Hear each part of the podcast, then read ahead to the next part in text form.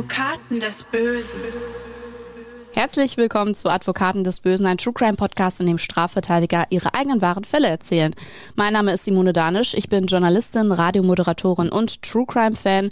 Da sind wir also wieder zurück aus unserer ausgiebigen Winterpause und mit mir zurück ist Burkhard Benneken. Hallo an dich, Burkhard. Ja, hallo Simone. Es hat sich wirklich für mich sehr lange angefühlt, die Winterpause diesmal und es ist schön, dass wir mal wieder in unserem Advokaten des Bösen Studio sind, zwischen den ganzen Akten und eine neue Podcast-Akte aufnehmen. Mich haben auch tatsächlich schon Leute gefragt, wann wir denn mal wieder erscheinen. Also wir wurden vermisst, das ist ja schon mal schön zu hören. Das ist ein gutes Zeichen. Und ist noch was von der Erholung übrig oder hat der Strafverteidiger Alltag und das Ganze drumherum dich schon komplett im Griff? Ich komme gerade aus dem Schwurgericht. Heute ging es um 30 nicht tödliche Messerstiche. Also ich bin schon wieder voll drin, mhm. mittendrin und jeden Tag Hauptverhandlung irgendwo in Deutschland. Insofern hat es mich eingeholt. Ich musste allerdings sagen, ich war zwischen den Jahren ein bisschen unterwegs, unter anderem in London, auf Sylt und das war mega entspannt. Mhm.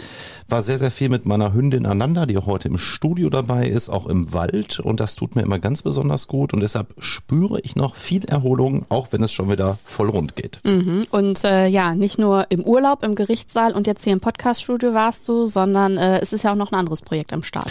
Tatsächlich, wir, damit meine ich jetzt Hans Reinhardt, mhm. ähm, dann Lena Marie, die Jurastudentin, zugleich meine Freundin und ich, wir drehen gerade fürs ZDF eine Advokaten des Bösen Doku, ein ganz spannendes Projekt, wo wir einfach mal hinter die Kulissen von Strafverteidigung schauen und das ist ein sehr, sehr aufwendiges Projekt. Wir haben einige Fälle von uns rausgegriffen. Hans Reinhardt hat jetzt gerade den sogenannten Lynchmord von Köln, wie der Fall genannt wird, herausgegriffen, wo ganz frisch seine Mandantin während des laufenden Schwurgerichtsverfahrens sogar auf freien Fuß gekommen ist, mhm. was eine absolute Ausnahme ist. Ich habe unter anderem den Fall von Büschra, meiner Mandantin, die in Bremen an einem 8,5 Millionen Euro Coup beteiligt ist. Wir haben viele auch kleinere Fälle, in Anführungszeichen. Es gibt ja keine kleinen und großen Fälle, weil jeweils äh, der Mandant natürlich seinen Fall als den wichtigsten betrachtet. Aber aber wir wollen halt eben ein wahres Abbild zeigen. Und aber ich möchte jetzt nicht zu viel verraten. Die Doku wird wahrscheinlich, wenn alles gut geht, so im Herbst 24 kommen.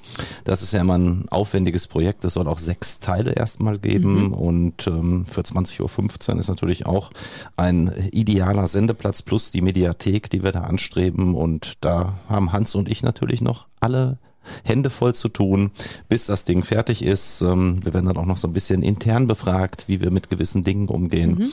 Und für alle, ich glaube auch unsere Hörer, wird das dann zum Herbst wahrscheinlich in eine sehr spannende Geschichte, wer Interesse hat, mal da reinzuschauen. Da sind wir gespannt. Zu viel kannst du noch nicht verraten. Die Leute sollen ja auch noch gucken. Ne? Absolut, genau. Und wo wir schon mal so nett am Plauschen sind, kann ich das direkt mal als Einstieg für unsere heutige Akte nehmen und etwas privater bleiben, denn wir gucken uns heute eine Akte an, bei der gleich zweimal der Name Benneken Risiken aufgelistet ist. Du und dein Vater, ihr habt den heutigen Fall gemeinsam verhandelt.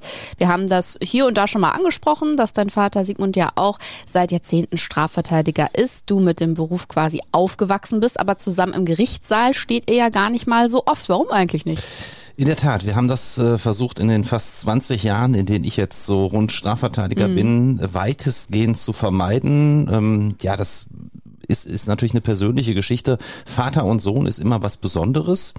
Und wir wollen das so, ja, nach außen nicht, nicht so kommunizieren nach dem Motto, äh, die beiden sind da in einem Boot ständig zugange, wir sind in einer Kanzlei und jeder macht sein Ding, jeder hat auch seine Art zu verteidigen. Wir unterscheiden uns schon so ein bisschen von unseren Vorstellungen, auch wenn ich, das muss ich sagen, ganz, ganz viel von ihm gelernt habe.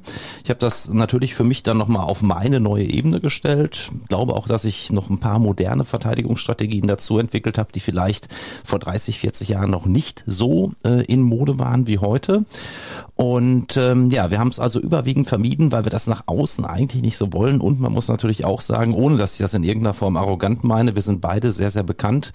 Und dann heißt es oft, oh, zwei so bekannte Strafverteidiger, dann noch Vater und Sohn. Wie kann der Angeklagte sich das leisten? Und muss das denn wirklich sein? Und ähm, das, äh, finde ich, macht dann oftmals keinen guten Eindruck. Ähm, natürlich in einem entsprechend in Anführungszeichen großen Fall mit Riesenakten, mit einer Riesenverantwortung, wie in dem Fall, über den wir heute reden, da macht das dann schon Sinn. Aber ansonsten versuchen wir das in der Tat eher zu vermeiden. Das, was es öfter schon mal gibt, ist in der Kanzlei, wenn Mandanten reinkommen und sagen, was sagen sie denn dazu?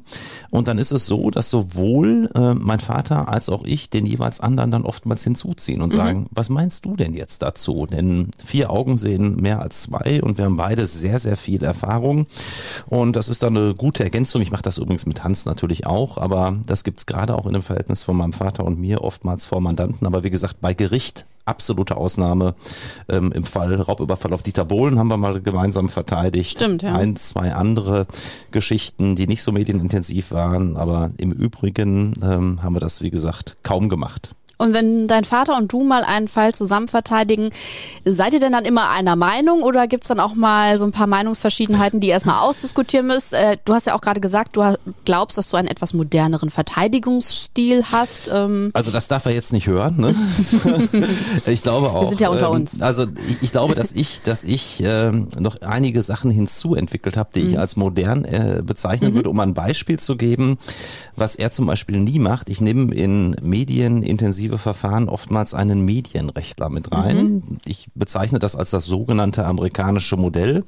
Meistens habe ich dann den Kollegen Dirk Gießen an meiner Seite, der mich damals schon ausgebildet hat, mein Repetitor war und der wahnsinnig erfahren ist, wenn es darum geht, die Presse vielleicht auch mal ja einzudämmen, äh, Persönlichkeitsrechte des Mandanten zu wahren. Und dann sitzt der Gießen oder auch ein anderer, anderer Medienrechtler im Einzelfall mal neben mir, um dann äh, entsprechend mit mir gemeinsam aktiv zu werden. Sowas macht mein Vater zum Beispiel nicht. Mhm. Es war natürlich auch vor 40, 50 Jahren gab es das Gebiet des Medienrechts im Prinzip eigentlich noch gar nicht, wenn man ehrlich ist. Die Relevanz hat sich natürlich auch wahnsinnig verschärft durch das Internet. Aber eins muss man sagen, vom äh, Vorbereitungsstil her kenne ich keinen anderen, und ich kenne sehr viele Strafverteidiger, mit denen ich sehr offen rede, die so viel Vorarbeit in eine Sache stecken wie mein Vater. Der sitzt das ganze Wochenende dann mit den Akten zurückgezogen an seinem Schreibtisch zu Hause und ähm, ja, geht dann mit dem Hund spazieren, denkt nochmal drüber nach, was könnte man noch verändern. Also jemand, der sich so tief reinhängt wie er, kenne ich äh, wirklich nicht. Mhm. Lässt du denn in der Zusammenarbeit auch manchmal den Vater raushängen? ich muss sagen, erstaunlicherweise, ich habe ja vor einigen Jahren die Kanzlei übernommen, gemeinsam mit Hans Reinhardt, sind wir jetzt die in Anführungszeichen Hauptpartner der Kanzlei. Mein Vater war derjenige, der alles ins Leben gerufen hat, Jahrzehnte, ja fast in Alleinherrschaft. Er hatte natürlich auch einen Partner, aber er war immer derjenige, der auch nach außen hin als der, der Inhaber der Kanzlei in Erscheinung getreten ist, geleitet hat. Ähm, und seitdem ich äh, hier tatsächlich äh, in Anführungszeichen der Chef der Kanzlei bin, hat sich das so ein bisschen gewandelt. äh, manchmal kommt es noch so raus, so nach dem Motto, das, was ich von früher kenne, dass er derjenige ist, der wirklich in Anführungszeichen das Sagen hat. Ähm, und heute würde ich wirklich sagen, tauschen wir uns so auf einer Ebene aus und dieses klassische Über-Unterordnungsverhältnis, was es bei uns doch lange gab, das ist aktuell nicht mehr in dieser Ausprägung vorhanden. Wir gucken bei der heutigen Akte nicht nur auf eure Familienbande, auf äh, die von dir und deinem Vater, sondern auch auf die deines Mandanten und seines Bruders. Denn der Bruder hat uns für diese Akte ein Interview gegeben und wir werden ihn später noch hören. Der Fall war letztes Jahr wochenlang großes Gesprächsthema und hat viele Schlagzeilen gemacht. Wir sprechen in der heutigen Akte über den tödlichen Zwischenfall auf der Kirmes in Münster, auf dem Send, wie es da heißt. Da werden sich sicher viele von euch auch direkt dran erinnern und damit sprechen wir über über Eugen. Er kommt gebürtig aus Kasachstan, ist 21 Jahre alt und das sagt sein dreieinhalb Jahre älterer Bruder. Wir nennen ihn Timur über Eugen. Also mein kleiner Bruder ist sehr, sehr jung nach Deutschland gekommen mit uns zusammen. Wir sind erst in Familienverhältnissen aufgewachsen, bis sich meine Eltern, also unsere Eltern getrennt haben und wir äh, weggezogen sind von meinem Vater. Die Familienverhältnisse wurden getrennt und der konnte sich halt kein Vorbild an jemanden nehmen. Ne, der hatte nur die Vorbilder auf der Straße und das war halt nichts Gutes. Mein Bruder ist eigentlich ein lustiger Typ. Der ist eigentlich ein sehr, sehr netter und humorvoller Typ, wenn man den kennenlernt, so. Der macht auch viel Späße, lacht viel. Er ist halt, ja, viele sagen, der ist sympathisch, ne? Das kann ich über meinen Bruder sagen. Kurze Frage an dich, Burkhard. Wie hast du Eugen wahrgenommen, so von der Persönlichkeit her? Also erstmal vom Äußeren her, jemand, der sehr, sehr jung aussieht. Gerade mhm. vom Gesicht her. Ich hätte ihn auf 16, 17, allenfalls 18 geschätzt, ähm, also extrem jung wirkend unglaublich sympathisch und das meine ich jetzt gar nicht verächtlich dem, dem Opfer gegenüber oder so. Das kann man durchaus sagen. Er wirkt wirklich unglaublich sympathisch. Mhm. Hat Timo Ich ja hätte- auch gesagt. Genau, ich hätte ihm eine solche Tat, äh, ein solches Vorgehen auch ehrlich gesagt niemals zugetraut. Glaube auch, wenn er nüchtern ist, ähm, dann ist er keiner, der auch nur im Ansatz solche Gedanken hat, andere zu verletzen, geschweige denn umzubringen.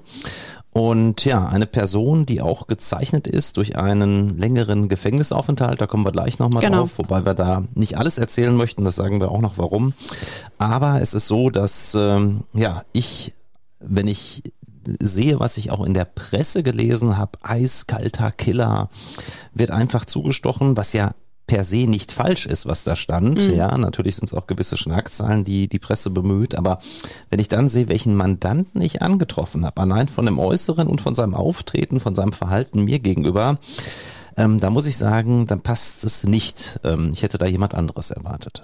Gucken wir nochmal genauer auf Eugens Biografie. 2005 ist seine Familie, Mutter, Vater, Timo und der damals dreijährige Eugen nach Deutschland gekommen. Erstmal nach Gronau. Kurz darauf fliehen sie laut der Schilderung aus dem Urteil, aber vor dem gewalttätigen und drogenabhängigen Vater in ein Frauenhaus nach Dülmen. Die Kindheit ist von der Alkoholsucht der Mutter gekennzeichnet. Das Jugendamt ist immer wieder zu Besuch und nimmt schließlich Eugen und seinen Bruder aus der Obhut der Mutter und bringt beide schließlich irgendwann ins Heim. Pflegefamilien und Jugendhilfeeinrichtungen prägen das Leben beider Brüder. Sie können durch räumliche Trennung nicht füreinander da sein. Einen Schulabschluss gibt es für Eugen nicht, dafür aber eine Haftstrafe mit gerade mal 15 Jahren. Du hast es ja gerade schon angedeutet, Burkhard. Genau, es ging da um ein Sexualdelikt und ich finde es immer ganz wichtig, äh, mich trifft natürlich die Schweigepflicht auch. Ich habe natürlich mit meinem Mandanten darüber gesprochen und er hat zu mir wörtlich gesagt, ähm, Herr Verteidiger, Sie können alles erzählen. Ich möchte Sie aber bitten, in Ihrem Podcast nicht über das Sexualdelikt detailliert zu Das sprechen. respektieren wir. Trotzdem Und können wir es nicht verschweigen, dass genau, es das gibt. Mhm. deshalb uns ist wichtig, dass wir hier ganz offen und fair berichten. Wir wollen hier auch keine Brille aufhaben. Es gab dieses Sexualdelikt, aber ich glaube, dass ihr draußen als Hörer das nachvollziehen könnt, weil wir die Mandanten natürlich schützen wollen. Wir sind ja froh, dass sie uns überhaupt die Möglichkeit geben, hier da ganz offen drüber zu sprechen, Mhm. dass wir sowas respektieren und deshalb keine Details nennen, außer dass Eugen damals wegen eines Sexualdelikts noch als Jugendlicher schon drei Jahre Haft bekommen hat und die er auch im Prinzip ja nahezu voll abgesessen hat. Ja, bis Juli 2021 nämlich sitzt Eugen in Haft. Der Rest der Strafe, drei Jahre, wird zur Bewährung ausgesetzt. Etwas mehr als ein halbes Jahr vor Haftende erhält Eugen Post von der Ausländerbehörde. Die drohende Ausweisung. Er klagt, die Ausweisung wird auch zunächst aufgeschoben. Ihm gelingt es auch nicht wirklich, einem geregelten Leben nachzugehen, arbeitet mal so hier, mal da, macht Praktika, kann aber nichts wirklich länger verfolgen. Dafür spielt aber Alkohol in Eugens Leben schon immer eine große Rolle. Und seit Ende 2021 auch seine Freundin Ella, so nennen wir sie. Soweit also zu Eugens Biografie. Ähm, was denkst du über dieses junge, doch schon sehr geprägte Leben, Burkhard? Ja, uns Strafverteidigern wird ja immer vorgeworfen, ihr kommt dann auf die schwere Kindheit und Jugend zu sprechen und wollt damit alles rechtfertigen. Nein, das haben wir ja auch hier schon ein paar Mal thematisiert, das wollen wir nicht. Es zeigt aber mal wieder dieser Werdegang, ähm, dass es doch meistens Personen sind, die dann irgendwann hinterher gerade auch leider mit schwerwiegenderen Straftaten vor Gericht sitzen, die es wirklich nicht leicht hatten, die wirklich eine oftmals zerrissene Kindheit und Jugend hatten, denn diese Erlebnisse, die es da gab, ähm, die erklären überhaupt nicht die Tat, über die wir nachher Nein, sprechen, klar. aber die erklären, dass jemand nicht den Background und nicht den Halt im Leben hat, wie wir beide zum Beispiel. Ja, nicht ne? stabil ist. Der nicht Mhm. stabil ist, kann man dann wirklich nachvollziehen. Und natürlich ist man dann auch empfänglicher ähm, für Kriminalität. Kommen wir zum 18. März 2023, dem Tattag. Und damit meine ich den kompletten Tattag. Also auch alles, was noch drumherum passiert ist, denn das ist nicht uninteressant, auch für den späteren Prozess. Eugen und sein Bruder sind miteinander verabredet. Vielleicht ist es als etwas Ablenkung für Eugen gedacht, denn seine Freundin Ella ist an diesem Wochenende für einen Kurztrip nach Amsterdam gefahren. Und das passt Eugen nicht wirklich. Er ist eifersüchtig. Die Brüder sind also für den Samstag in Münster verabredet. Hier lebt Eugen. Es geht auf den Send. Also für alle Nicht-Münsteraner, das ist das größte Volksfest in Münster. Das gibt's im Frühjahr, Sommer und Herbst und es findet auf dem Schlossplatz statt. Der Tattag fällt auf den äh, Frühjahrssend. Es gibt Fahrgeschäfte, Essensbuden. Münster trifft sich da halt so. Woanders würde man es einfach Kirmes nennen. Mit einem gemeinsamen Bekannten wird aber erstmal in dessen Schrebergarten vorgeglüht, bevor es am Abend eben auf den Send gehen soll. Später machen sich die Brüder auch mit Freunden auf den Weg. Unterwegs haben sie auch äh, alkoholische Getränke dabei und Eugen trägt, wie so oft, ein Messer bei sich. Wie haben dir Eugen und Timo insgesamt so die Stimmung an dem Abend an, und an dem Tag beschrieben? Die Stimmung an dem Tag war eigentlich ganz gut. Es war, mhm. man war gemeinsam unterwegs. Man hatte dann Timo und sein Bruder auch noch einen, ja, Leiter eines Kinderheimes vorher getroffen. In dem Kinderheim war der Timur eine gewisse Zeit untergebracht. Man hat sich da ganz offen ausgetauscht, auch über die Probleme gesprochen, die man hatte. Und ähm, ja, dann gab's halt eben dieses gemütliche Beisammensein in dem Schrebergarten. Man hat da dem Alkohol zugesprochen. Insgesamt war eigentlich alles gut. Es gab keine äh, Besonderheiten. Natürlich hat man auch unterschwellig sicherlich an die Abschiebung mal gedacht. Die mhm. hatte man auch beispielsweise mit diesem äh, ehemaligen Leiter des Kinderheims von Timor durchaus thematisiert. Aber man kann sagen, eigentlich war es ein ausgelassener Tag mit deutlichen Mengen an Alkohol mhm. und ja, insgesamt vier Jungs, die dann da unterwegs waren. Die beiden Brüder, Eugen, Timor und noch die beiden Freunde. Und eigentlich waren alle gut drauf. Etwa um Viertel vor zehn abends kommen sie also auf dem Send an. Sie grüßen hier, quatschen da, ziehen über den Kirmesplatz. Es ist voll und die Begleiter der beiden Brüder stellen sich an einem Fahrgeschäft an, während Eugen und Timur etwas abseits warten. Dabei telefoniert Eugen auch noch mal kurz mit Ella. Das werden laut Urteil Überwachungskameras auch später zeigen. Und die Überwachungskameras zeigen laut Timur auch noch etwas anderes. Ja, mein Bruder war betrunken, genauso wie ich die, die das am Gericht da, war, da waren und das Video gesehen haben, müssen auch gesehen haben, dass wir getaumelt sind und uns gegenseitig gestützt haben. Also wir hatten ordentlichen, eigentlich Intus schon. Also war gut was dabei. Whisky und äh, Bier und Wodka, das haben wir getrunken. Du hast die Bilder ja auch gesehen, Burkhard. Beschreib uns die mal noch so ein bisschen genauer. Was ist da zu sehen? Ja, die Bilder sind, finde ich, eigentlich sehr eindeutig. Und zwar sieht man zum einen, dass es tatsächlich ähm, Unsicherheiten in der Motorik gab. Auf jeden Fall bei Eugen. Ähm, man sieht, dass Eugen sehr, sehr aggressiv irgendwann war, zumindest. Die Sequenzen gehen etliche Minuten lang und dass Timor, der Bruder, den Eugen zurückhalten muss, weil es wohl eine Auseinandersetzung mhm. gibt.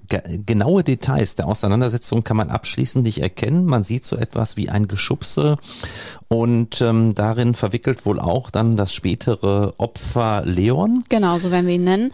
Genau, und man sieht auch eine Sequenz, die uns auch noch sehr wichtig war, dass nämlich Eugen eine Getränkedose, was auch immer es genau mhm. war, in der Hand hielt und ihm die ohne Anlass einfach so aus der Hand zu Boden gefallen ist, was einem nüchternen, das war jedenfalls unsere Darlegung, sicherlich nicht passiert mhm. wäre. Okay, dann gucken wir nochmal genauer auf die Tat jetzt. Eugen und sein Bruder stehen also abends auf dem Send, womöglich eben gut angetrunken. Sie warten an dem Fahrgeschäft auf ihre Freunde. Und auch das spätere Opfer, wir haben es ja gesagt, Leon, steht am selben Fahrgeschäft. Er ist 31 Jahre alt, besucht die Kirmes zusammen mit seiner Verlobten, dem gemeinsamen Sohn und weiteren Freunden. Auch er hatte an dem Abend bereits Alkohol getrunken. Eugen und Leon kennen sich nicht sind sich noch nie in ihrem Leben begegnet. Dieses Zusammentreffen zwischen lauter Kirmesmusik auf dem vollen Schlossplatz wird aber für beide schicksalshaft werden. Tauchen wir mal direkt ein in diese wenigen tragischen Minuten, Burkhardt. Wie läuft die Tat genau ab?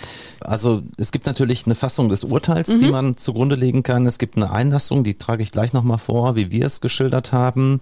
Und es gibt natürlich auch etwas, was ich jetzt vielleicht mal vorab sagen will, was dann auch noch auf dem Video, was ja schon ein ganz entscheidendes Beweismittel ja. ist, dazu zu sehen ist. Man sieht dann, dass es halt eben ein entsprechendes Geschubse gibt mit dem späteren Tatopfer Leon. Man sieht einen wirklich sichtlich bemühten äh, Timor, den Bruder meines Mandanten, der versucht, äh, ihn wirklich zurückzuhalten und das klappt auch eine gewisse Zeit lang. Man sieht dann auch, wie Eugen ähm, an diesem Fahrgestell auf Höhe der Stufe, man kann da so ein, zwei Stufen hochgehen, äh, plötzlich zu Boden fällt mhm. und sich scheinbar wohl auch seine Hose etwas dreckig macht und äh, ja, dann sich wieder aufrappelt und kurz darauf in seine äh, Tasche seines Hoodies greift und daraus ein Messer zieht. Das sieht man also auch auf diesem Video. Und kurz darauf sticht er dann, ja, in Richtung ähm, Leon und trifft ihn mitten ins Herz, also direkt von vorne und tja, ähm, das Weitere ist dann wirklich tragisch, wie ähm, Leon nach diesem Stich äh, ja die Arme noch hebt und äh, er ist natürlich jetzt schon lebensgefährlich verletzt, äh, realisiert das dann scheinbar auch. Er soll dann auch gesagt haben, äh, so etwas, der der hat mit dem Messer zugestochen oder der hat mich abgestochen. Ähm, das haben jedenfalls Zeugen berichtet. Das hört man auf dem Video nicht, weil das Video insofern keinen Ton hat. Und kurz darauf bricht dann auch schon ähm, Leon zusammen und ist halt eben tödlich verletzt. Ähm, es gibt noch Rettungsbemühungen auch von eintreffenden Notärzten und so weiter, aber er, er stirbt dann halt eben kurz darauf ähm, tragischerweise. Lass uns nochmal ähm, auf das gucken, was das Urteil auch äh, zu der Auseinandersetzung davor sagt. Also es wird, wie gesagt, geschubst, es wird äh, sich zwischenzeitlich auch mal entschuldigt. Timo versucht irgendwie seinen Bruder zurückzuhalten. Und dann ähm, gibt es ja einen entscheidenden Moment, der ja auch später im Urteil herausgestellt wird, dass sich Leon wohl weggedreht habe, äh, der Situation entgehen wollte und dann kommt eben dieser Stich oder wie läuft das nochmal genau ab? Ja, das ist also, ähm, ehrlich gesagt, gab es sehr, sehr mhm. verschiedene verschiedene Zeugenaussagen, was naturgemäß auch zu erwarten Natürlich, war. Viele eben. Zeugen, äh, viel Alkohol im Spiel. Es war dunkel abends, ne, 22 Uhr, mhm. ähm, sehr viel Tumult auf dieser Kirmes. Deshalb ist es nicht ganz klar aufzulösen. Mhm. Aber was ganz klar und das steht auch im Urteil äh, herausgearbeitet wurde, ist, dass ähm, der später tödlich getroffene Leon noch sagt zu Eugen äh, sowas wie komm doch her. Mhm. Ja, und ähm, darauf vergeht dann aber noch, vergehen noch ein paar Sekunden. Ähm, er war nicht mit dem Rücken ihm zugewandt. Mhm, das ist ganz okay. wichtig, das muss man ganz klar betonen. Also es gibt dieses Geschubse zwischen den beiden, ähm, diese Äußerungen des späteren Opfers, komm doch her und kurz darauf auch den bedauerlicherweise mhm. tödlichen Stich so dass äh, es ein, ja, in Anführungszeichen offenes Gefecht aus unserer Sicht jedenfalls war, kein heimtückischer Angriff von hinten. Mhm. Trotzdem ähm, hat das Mordmerkmal Heimtücke für diesen Prozess eine wichtige Bedeutung, wie wir gleich noch erörtern werden. Wir haben auch Timo natürlich gefragt, wie er die Tat wahrgenommen hat und das hat er geantwortet. Also wir wollten gar keinen Stress. Wir haben auch gesagt, dass wir keinen Stress wollen. Nur bei mir und meinem Bruder ist auch, dass, da wir nicht zusammen aufgewachsen sind, ist der Beschützerinstinkt halt extrem da. Wir würden halt füreinander alles tun. Und wenn mein kleiner Bruder sieht, dass mir was passiert und ich noch zurückhalte, und, aber er schon in Rage ist, dann, ja, ist halt, ne, viel passiert da. Ich habe das Gefühl, so richtig kann Timur das alles gar nicht begreifen, was da auf dem Send passiert ist. Auch heute noch nicht. Wahrscheinlich, weil alles auch irgendwie so schnell ging am Ende. Wahrscheinlich auch, weil man ja ein Stück weit auch nicht wahrhaben will, dass der eigene Bruder in so eine Tat verwickelt ist. Aber Eugen hat zugestochen und flüchtet vom Tatort, das Messer in der Bauchtasche seines Hoodies versteckt. Und Timur flieht mit ihm. Für Eugen geht es erstmal nach Hause. Dort schreibt er Ella mehrere Nachrichten. Einige sexuell aufgeheizt, einige sehr eifersüchtig. Von der Tat sagt er aber nichts. Das wird sich später aus den Handyprotokollen ermitteln lassen, laut Urteil. Genauso wie auf seinem Handy später auch zu finden sein wird, dass er nach Begriffen sucht wie Münster, Kirmes, 2023, Polizei, 18.03.2023. Noch in der Nacht wird er fündig, und zwar auf dem Presseportal der Polizei Münster. Eugen ruft einen Freund daraufhin an und bittet diesen, ihn am nächsten Tag zu Timur zu fahren, der in Herten lebt. Er packt am nächsten Tag mehrere Taschen und lässt sich von dem Freund fahren, beteuert dabei, dass er das alles nicht gewollt habe. Schnell wird der Mord auf der Kirmes oder die Sendattacke, wie es auch oft heißt, medial aufgegriffen. Ganz Münster ist geschockt, der letzte Kirmes Tag, der darauffolgende Sonntag, wird abgesagt. Der Send als Kulturgut und Symbol für die Stadt Münster. Viele Münsteraner sehen auch das durch die Tat angegriffen. Zum Sommersend wird das Sicherheitskonzept angepasst und verstärkt auf Waffen kontrolliert. Wie hast du damals die Schlagzeilen wahrgenommen, Burkhard? Ja, ich kenne Münster ja auch gut, nicht nur weil ich oft dort verteidige, sondern ähm, weil auch meine Freundin da unter anderem studiert an der Uni in Münster. Ich auch regelmäßig in Münster bin. Eine Stadt, die ja tatsächlich, sage ich mal in Anführungszeichen, ein äh, gehobenes Wohnniveau hat, wie man sagt, eine gehobene oh, Klientel insgesamt. Ähm, einige sagen auch, äh, das sei hochkatholisch und etwas äh, etwas konservativer. Etwas konservativ traditioneller. wie man auch immer das sehen möchte. Ähm, ganz klar ist natürlich auch, der Send ist ein Heiligtum in Münster, ja. Mhm. Und das ähm, war schon so, das habe ich auch aus vielen Gesprächen mit Personen, die ich gut kenne. Unter anderem die Freundin meines besten Freundes ist Münsteranerin und die sagte, das nimmt man hier wirklich persönlich, mhm. dass das auch noch auf dem Send geschehen ist. Wäre es in einer Kneipe gewesen, in einer Diskothek, hätte das gar nicht diese mediale Relevanz mhm. gehabt und auch gar nicht so das Gefühl aller oder vieler in Münster lebender Personen beeinträchtigt. Und so war es, das war mein Eindruck, ein Angriff auf das Heiligtum Send. Und weil es da passiert ist, ähm, glaube ich, wurde es dann auch noch etwas anders betrachtet im fortlaufenden Verfahren, als wenn so eine tragische, schlimme Tat an anderer Stelle gewesen wäre. Eugen flüchtet zunächst in die Niederlande, aber schon am darauffolgenden Mittwoch stellt er sich dann doch der Polizei. Zu diesem Zeitpunkt waren du und dein Vater bereits als Eugens Strafverteidiger involviert. Wie kam es eigentlich dazu? Ganz korrekt muss man sagen, dass zu diesem Zeitpunkt ausschließlich mein Vater tätig mhm. war. Er hat das Mandat äh, angenommen und so ist dann zunächst mein Vater und dann auch ich ins Spiel gekommen und äh, ja, so ging es los. Es war also zu einem Zeitpunkt, als Eugen noch in Holland war, mhm. auf der Flucht war und der Fall ganz, ganz frisch war. Natürlich muss man als Strafverteidiger bei solchen Geschichten natürlich auch besonders vorsichtig und sensibel sein. Wir haben natürlich einen entsprechenden Berufsethos und auch Pflichten. Ja, wir dürfen zum Beispiel niemandem zur Flucht raten. Mhm. Wir dürfen jetzt nicht sagen, wenn wir erwarten, was sicherlich damals schon der Fall war, da könnte eine Verurteilung auch wegen Mordes bei rauskommen. So nach dem Motto, dem Mandanten überlegen Sie sich das gut, ob Sie zurückkommen. Ähm, sinnvollerweise wäre es vielleicht in Ihr Heimatland Kasachstan jetzt abzuhauen. Das dürften wir nicht und das würden mhm. wir auch nie tun. Wir müssen natürlich, und das ist unsere Pflicht, ganz offen darüber beraten, was wir schon als mögliche Bestrafung sehen. Und das hat mein Vater dann auch in dem Moment getan, hat natürlich auf das hingewiesen, was hier droht in Deutschland, nämlich eine lebenslängliche Freiheitsstrafe. Und ähm, ich fand es dann sehr beeindruckend, dass so ein junger Mensch wie Eugen mit dem Umstand, äh, von dem äh, Strafverteidiger seines Vertrauens gehört zu haben. Es droht hier lebenslänglich. Das ist nicht ganz unrealistisch, dass sowas bei rauskommen kann. Trotz bestmöglicher Verteidigung dann für sich die Entscheidung fällt, ich stelle mich dem Strafverfahren mhm. und haue nicht ab nach Kasachstan. Also wenn ich in seiner Lage gewesen wäre, ich hätte mich wahrscheinlich anders entschieden, das sage ich ganz offen. Ähm, denn äh, selbst wenn man eine Verurteilung wegen Totschlags nur erwartet, auch dann gibt es ja zig Jahre Gefängnis und wir hatten es eben äh, bereits gehört, es gab eine Ausweisung und Abschiebungsverfügung, die zwar noch nicht bestandskräftig war, wegen dieses Sexualdelikts, also der damaligen Tat. Allein deshalb war ja schon so gut gut wie sicher, dass Eugen ohnehin abgeschoben wird. Und selbst wenn wir jetzt hier bei diesem neuen Fall selbst nur eine Verurteilung wegen Totschlags oder meinetwegen auch nur gefährlicher Körperverletzung oder Körperverletzung mit Todesfolge bewirkt hätten, selbst dann wäre ja zwangsläufig eine Abschiebung erfolgt, sodass er dann mhm. am Ende des Tages so oder so in Kasachstan landet. Und da hätte ich mir als äh, Beschuldigter durchaus überlegt, dann macht es doch vielleicht Sinn, gleich dahin zu gehen. Und das muss ich wirklich sagen. Simone hat mich sehr, sehr beeindruckt dass dieser junge Mensch gesagt hat, ich habe da großen Mist gebaut, ich stehe zu dem Mist, ich stelle mich diesem Strafverfahren und obwohl er äh, im Prinzip schon weg war in Holland und ohne Probleme nach Kasachstan gekommen wäre, ist er zurück nach Deutschland und ist mit meinem Vater zur Polizei in Münster und hat gesagt, hier bin ich. Er hat auch nicht etwa noch irgendetwas vernichtet oder beseitigt. Er hat mhm. sein Handy offen mitgebracht und ähm, da muss man schon sagen, also ähm, ich möchte jetzt hier keinen Straftäter loben, das soll nicht falsch verstanden werden, aber das ist außergewöhnlich und ich finde, das hätte man ihm, da kommen wir gleich noch drauf, höher anrechnen müssen insgesamt in diesem Strafverfahren, denn das ist nun wirklich nicht selbstverständlich, dass sich jemand dann so positiv im Nachtatverhalten verhält. Und auch Eugens Bruder Timur findet, dass die Tatsache, dass er sich gestellt hat, später vor Gericht so wenig gewürdigt wurde.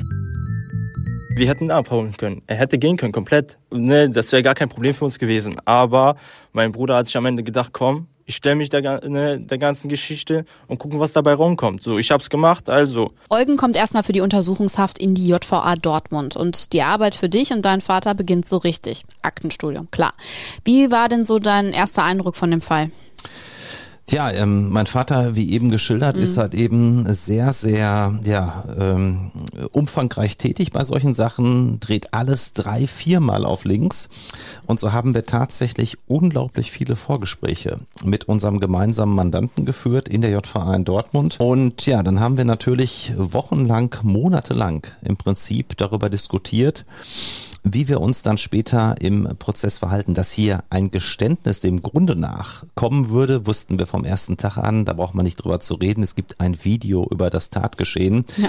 Wer da als Anwalt rät, äh, zu schweigen oder irgendwas zu bestreiten, der sollte besser kein Strafrecht machen. Das war klar, dass wir zum Geständnis raten. Aber es gab halt eben ganz, ganz viele Inkonstante. Eine war halt eben zum Beispiel der Alkohol, ähm, wo Eugen uns von Anfang an ja überzeugende Angaben gemacht hat, was er getrunken hatte. Und es gab aber eine Stelle, wo wir uns wirklich unsicher waren. Und das war, dass den Ermittlungsbehörden zu diesem Zeitpunkt nur Timo, also der Bruder und Eugen selbst bekannt waren als die Personen, die da abends gemeinsam unterwegs waren. Mhm. Wir wussten aber jetzt äh, sowohl von Timo, dem Bruder aus Vorgesprächen, der uns das erzählt hatte, als auch von Eugen, dass man tatsächlich zu viert an dem Abend äh, ja gezecht hatte und auch dann hinterher auf dem Send war.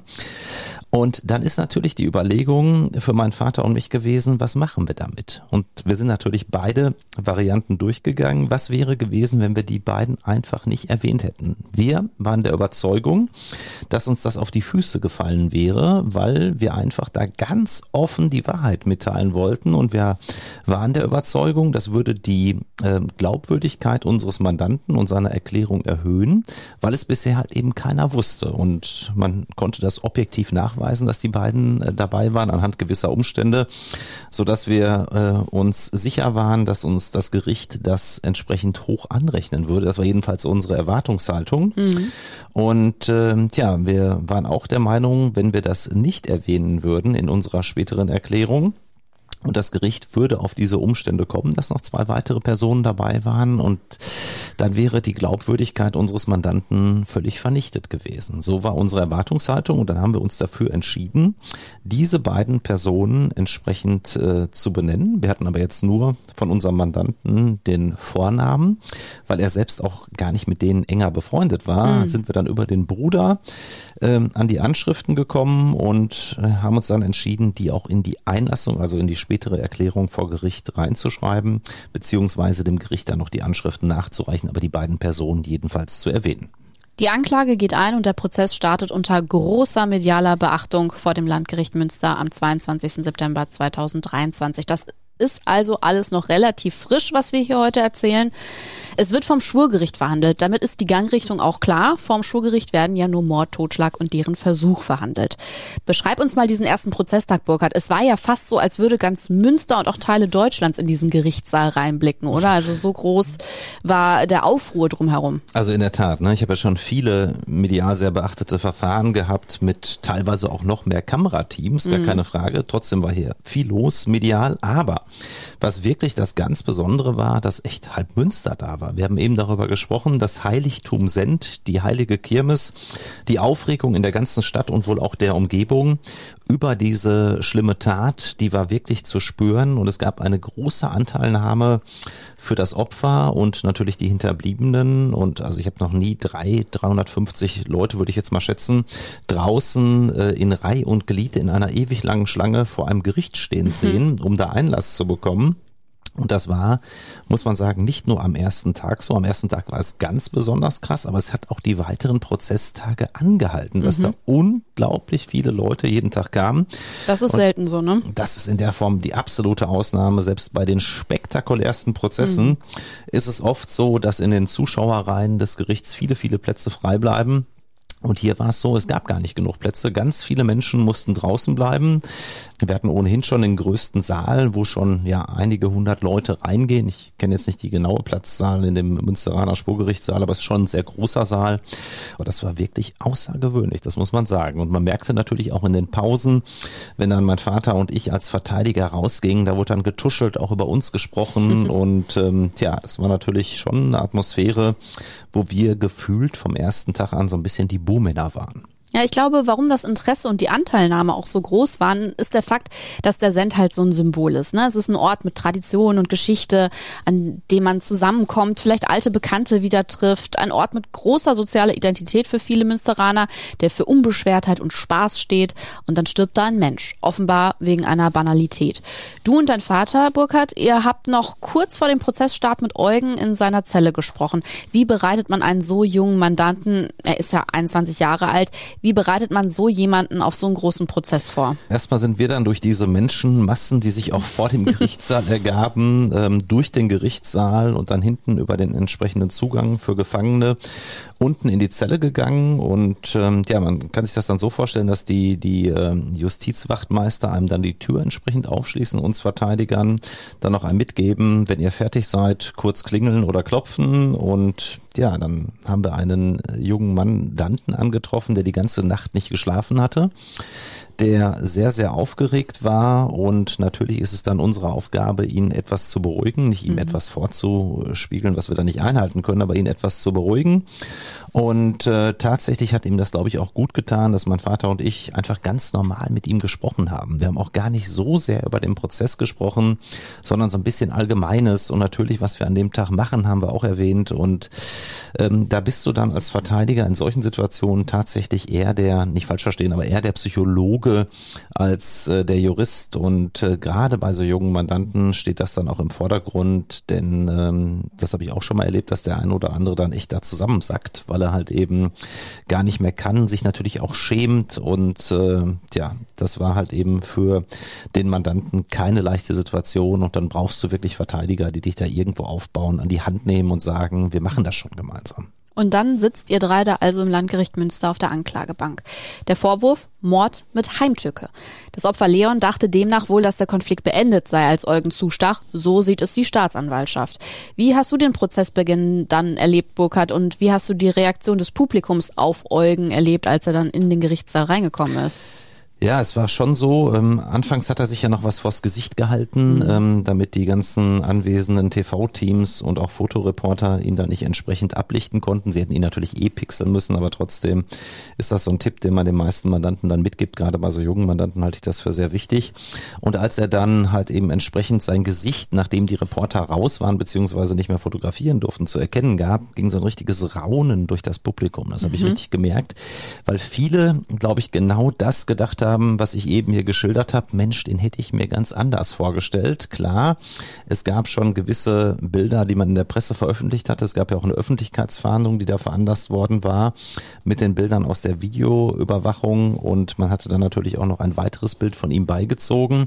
Aber trotzdem ist es dann für viele, die natürlich dann so auch emotional involviert sind, ich denke jetzt nicht nur an die Familie des äh, Verstorbenen, Klar. sondern auch an Personen, die das einfach, denen das sehr nahe geht, ist es dann natürlich schon besonders, dem Täter mal in die Augen zu schauen. Und ich glaube, dass man genauso wie ich anfangs eine andere Person erwartet hatte, dass man sich einfach optisch schon etwas anderes vorgestellt hatte. Und dann gab es direkt eure Einlassung, richtig? Genau, Einlassung ist ja die Erklärung des Angeklagten zur Sache. Dort mhm. äh, ist dann die Möglichkeit da, sich zu äußern. Wir hatten eben schon besprochen, dass wir natürlich uns äußern müssen, natürlich ein Geständnis abgeben müssen dem Grunde nach, aber Geständnis bedeutet jetzt nicht, dass ich einen Mord abnicke. Angeklagt war ja das Mordmerkmal der Heimtücke, sondern Geständnis meint, dass ich hier die Tötungshandlung zugebe und sage, das habe ich getan und auch entsprechendes zum Ausdruck bringe. Und wir haben das in der Form gemacht, dass wir eine sogenannte Verteidigererklärung verfasst haben. Das heißt dann, mein Vater und ich haben gemeinsam mit dem Mandanten mit dem Diktiergerät in der Justizvollzugsanstalt gesessen, das gemeinsam abdiktiert, haben das unserem Mandanten dann noch mehrfach vorgelegt. Es gab ja dann auch Korrekturwünsche hier und da, das ist normal. Und am Ende haben wir uns das dann genehmigen lassen und dann haben wir entschieden, dass wir die, äh, die Einlassung vorlesen, zumal er völlig neben der Spur war und äh, an dem Tag wahrscheinlich kein einziges Wort rausbekommen hätte, was ich auch nachvollziehen konnte. Und ich möchte an der Stelle äh, für unsere Hörer dann auch mal die Einlassung vorlesen. Die ist nicht besonders lang, deshalb passt das hier ganz gut rein, um einfach mal so ein Gefühl dafür zu entwickeln, wie sieht denn sowas wirklich aus, mhm. wenn ein Verteidiger die Einlassung des Mandanten vorliest. Ich kann nur sagen, dass ich im Hinblick auf den Tod des Leon entsetzt bin, speziell über mein eigenes Verhalten und seinen Tod zu keinem Zeitpunkt wollte. Ich habe nur noch unsichere und lückenhafte Erinnerungen an das Tatgeschehen. Ich will versuchen, den Nachmittag und das Geschehen auf dem Send so zu schildern, wie ich es noch in Erinnerung habe. Meine Rechtsanwälte haben mir dabei angeraten, möglichst genaue Angaben zu meinem Alkoholkonsum zu machen, soweit ich das noch erinnere. Da meine Freundin an diesem Tag in Amsterdam war, war ich mit meinem Bruder Timor zusammen. Nach einem Besuch bei dem Heimleiter sind wir dann, ich schätze auch im Hinblick auf die Auswertung meines Handys, etwa gegen 16.30 Uhr bis 17 Uhr zum Idenbrock-Platz in Münster Kinderhaus gegangen. Dort habe ich mir dann zwei Dosen Whisky Marke Jack Daniels gekauft und später konsumiert. Zusätzlich hatte ich mir zu Hause auch schon zwei Flachmänner mit Wodka Gorbatschow in meine Taschen eingepackt. Auch diese habe ich im Laufe des Nachmittags und abends zu mir genommen. Als wir noch am Idenbrockplatz waren, hat mein Bruder Timor dann einen Freund angerufen. Dieser ist dann auch zu uns gestoßen. Dieser Freund meines Bruders schlug dazu vor, dass wir in seinen nahegelegenen Schrebergarten gehen sollten, wo er noch eine Flasche Whisky Marke Jack Daniels stehen hätte. Das haben wir dann auch gemacht und dort eine gemütliche Zeit bei schöner Musik im Schrebergarten verbracht und uns gleichmäßig zu dritt die Flasche Whisky geteilt. Dann haben wir uns entschlossen, in die Stadt zu fahren. An der Bushaltestelle hat sich dann noch ein weiterer Freund meines Bruders, also eine vierte Person, zu uns gesellt. Wer ihn gerufen hat und wieso der zu uns gestoßen ist, weiß ich nicht mehr. Ich weiß aber noch, dass das noch in Münster Kinderhaus war. Also Kinderhaus ist ein Stadtteil von Münster. Genau. Die Anschriften von den beiden, die ich gerade genannt hatte, die beiden Freunde, werden meine Anwälte dem Gericht noch bekannt geben. Wir sind dann alle vier mit dem Bus zum Bahnhof gefahren. Von da sind wir in meine Wohnung gegangen, die in der Nähe des Bahnhofs liegt. Was die oben erwähnten Flachmänner angeht, so hatte ich meiner Erinnerung nach diese zu diesem Zeitpunkt auch schon konsumiert. Denn ich fühlte mich in Münster angekommen mittlerweile schon ganz schön angetrunken und benommen. In der Wohnung wurde dann beschlossen, zum Send zu gehen, um uns etwas zu amüsieren. Ich selbst habe mich ungern angeschlossen, weil ich mich schon so angetrunken fühlte. Wie wir dann zu der Kirmes gekommen sind, erinnere ich nicht mehr. Das nächste Bild, das ich im Gedächtnis habe, ist eine Rangelei auf dem Fahrgeschäft mit mehreren Personen, unter anderem mit Leon. Ich habe nur noch dunkel in Erinnerung, dass wir uns geschubst haben, dass ich hingefallen bin, möglicherweise im Geschubse mit Leon oder aber alkoholbedingt. Jedenfalls weiß ich noch, dass es dann zu einem weiteren Gerangel kam, wobei der Leon mich provokativ sinngemäß aufforderte, komm doch her. Ich meine, das war die Situation auf dem Video, wo er auch mit den ausgebreiteten Armen vor mir stand. Ich fühlte mich durch diese Äußerung irgendwie unheimlich herausgefordert und habe dann nach meiner Erinnerung reflexartig, ohne zu überlegen, zugestochen. Dabei hatte ich zu keinem Zeitpunkt im Kopf, den Leon zu töten oder schwer zu verletzen. Das war einfach ein impulsartiger Reflex. Ich kann mir auch rückblickend das Ganze gar nicht erklären, wieso man da zusticht. Ich finde das Ganze rückblickend unheimlich schlimm und schrecklich und kann dazu auch gar nicht mehr sagen. Ich kann das Ganze nur auf meinen erheblichen Alkoholkonsum zurückführen. Übrigens habe ich mich auch später auf der Flucht noch zweimal übergeben und dass ich nicht mehr Herr meiner Sinne und der Situation war. So habe ich auch erst bei der Videoansicht gesehen, dass ich noch eine Getränkedose mir besorgt hatte, die mir schon vor dem Gerangel offensichtlich alkoholbedingt aus der Hand fiel. Ich bin vollkommen fertig, wenn ich an das Leid denke, das ich den Angehörigen von Leon zugefügt habe. Ich weiß, dass ich mich tausendmal entschuldigen kann und dass den Angehörigen das überhaupt nichts nutzt. Ich kann nur sagen, dass ich das Ganze jeden Tag zutiefst bereue. Ich würde alles dafür geben, wenn ich das rückgängig machen könnte. Das war also eure Einlassung. Insgesamt wird es sechs Prozesstage geben bis zum 30. Oktober 2023. Es werden viele Zeugen gehört. Es war schließlich ein gut besuchter Abend auf dem Send. Das Opfer Leon war mit einer größeren Gruppe an Freunden vor Ort gewesen. Wie sind dir deren Aussagen in Erinnerung geblieben? Es war wahrscheinlich hoch emotional. Es war hoch emotional. Es war für alle wirklich keine leichte Aufgabe. Einige haben geheult, einige haben geschluchzt, einige haben mittendrin aufgehört und mussten wieder neu ansetzen. Und äh, das muss ich auch als Verteidiger des Angeklagten sagen. Dafür habe ich absolutes Verständnis. Das war eine unschöne Situation, weil ja wirklich so über dem Verfahren gefühlt dieser tote Leon schwebte und bei allen die Erinnerungen hochkamen. Das war sicherlich nicht leicht auf der einen Seite, ganz klar. Auf der anderen Seite, und da möchte ich jetzt aber nicht alle in einen Topf werfen, hatte ich von Anfang an das Gefühl, und das ist die Erfahrung auch aus vielen anderen ähnlichen Verteidigungen, die man gemacht hat, dass natürlich ähm, das Leid, diese Bestürzung über den Tod so groß ist, dass eine Person im Nachhinein, ich will nicht sagen regelrecht äh, heroisiert und glorifiziert wird, aber doch, dass man nach Möglichkeit